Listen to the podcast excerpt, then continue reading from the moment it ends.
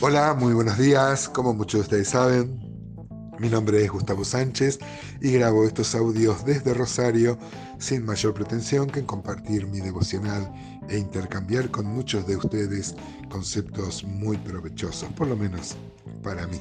Hoy, como muchas veces pasa con la nariz resfriada, esto es eh, fruto de la primavera, empiezan los primeros, como dicen, eh, como primavera es primer verano, los primeros calores, pero luego con los fríos vienen los resfríos.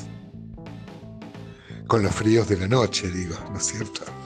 Bien, vamos a seguir entonces con Miqueas, capítulo 5.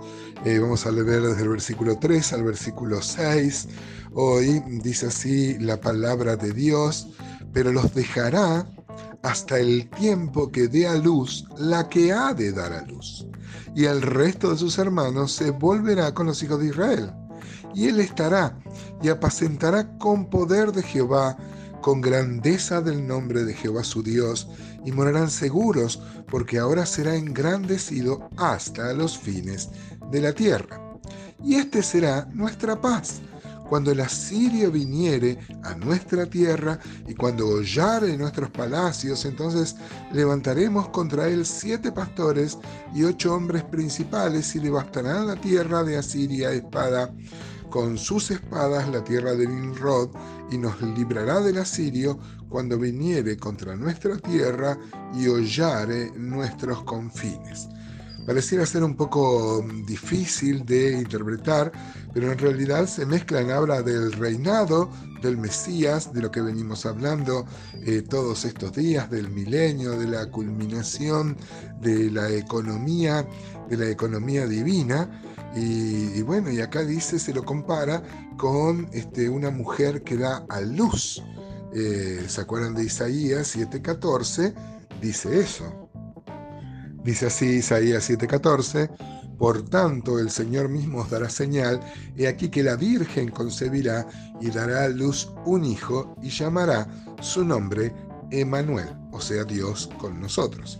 Es una profecía muy clara que se cumplió con María, eh, la de Isaías 7:14, pero la de Miqueas, que también cita una virgen que, que está con dolores de parto, habla de que el reinado del Mesías, no solo su primera venida, sino la culminación de la economía divina y el reino que él va a tener también va a venir a través de mucho sufrimiento, eh, en principio los sufrimientos de los asirios, pero a través de la historia Em, que hemos podido ver también eh, la iglesia se, ve afectada por esto porque se está desarrollando el plan que va a acabar con la venida de Cristo y su reinado milenial.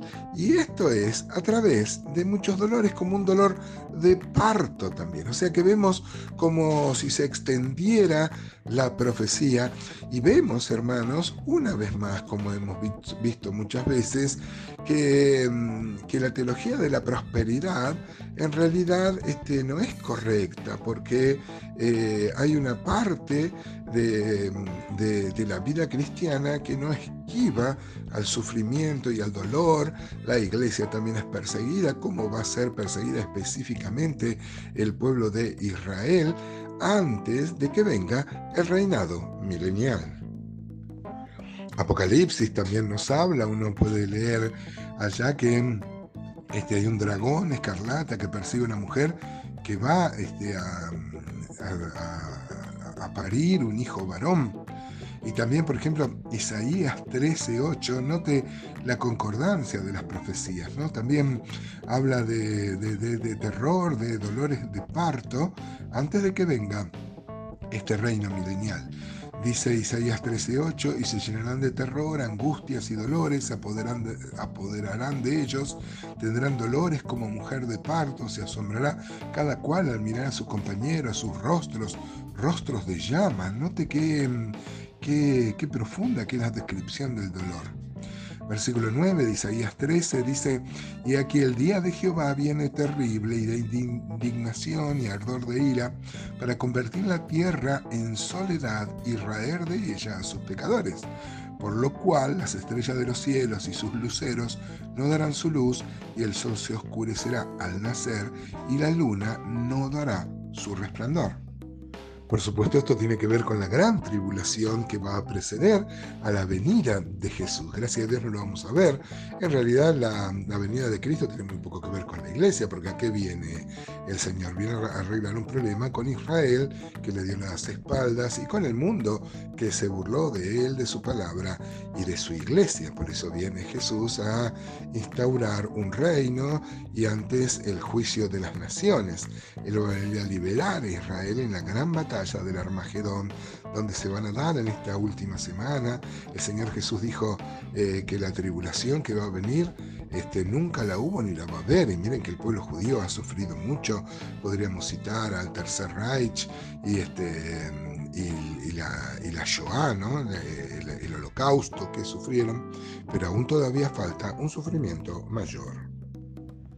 Si seguimos más adelante, dice Miqueas 5:5, como ya leímos, y este será nuestra paz, y este se refiere al Mesías, ¿no?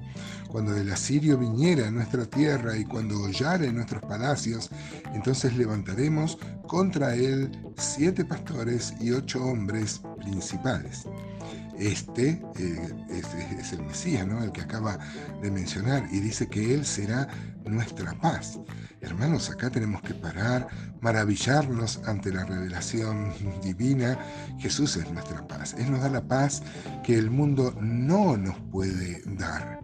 Y, y, esto es maravilloso, ¿no? La paz es un aspecto del fruto de su Santo Espíritu fructificando dentro de nosotros. Nota, hermano, cómo eh, las distintas profecías se van entremezclando. Eh, primero, claro, habla del el Mesías viniendo, pero también habla de todo el periodo que va a inaugurar el Mesías y que va a acabar con la consumación de todos los tiempos. Es maravilloso cómo eh, el, apóstol Pablo dice que el obrero aprobado es aquel que sabe discernir, cortar la palabra de verdad, que interpreta qué cosas son para Israel, qué cosas son para nosotros, y, bueno, y cómo se mezcla maravillosamente esto en este, en este pasaje que estamos viendo. Abarca desde el príncipe de paz, eh, tiene que ver con los asirios invadiendo Jerusalén, tiene que ver con Israel pasando la gran tribulación, y tiene que ver también con la iglesia sufriendo dolores de parto también, hasta que vea la consumación de los tiempos y el arrebatamiento previo, porque dice el apóstol Pablo escribiéndole a los tesalonicenses que él nos libra de la ira venidera. Fíjese que habla en este eh, párrafo del asirio, eh, siendo el enemigo más poderoso de Israel en aquel tiempo. Hace que Asiria sea representante de todos los enemigos de Israel en todas las edades los que recibirán su destrucción final con la aparición del el Mesías. Podríamos leer, nos quedamos sin tiempo, pero Ezequiel 38 habla de estos. Y dice que Dios va a permitir que siete pastores y aún ocho esté presente en defensa. Este, la palabra siete seguramente está hablando del número que expresa la perfección, igual que el ocho. No quiere decir que siete pastores, o sea, hombres que no son de guerra, le van a hacer frente porque Dios los va a librar. Ahora díganme, hermanos, esto tiene una profunda aplicación para nosotros.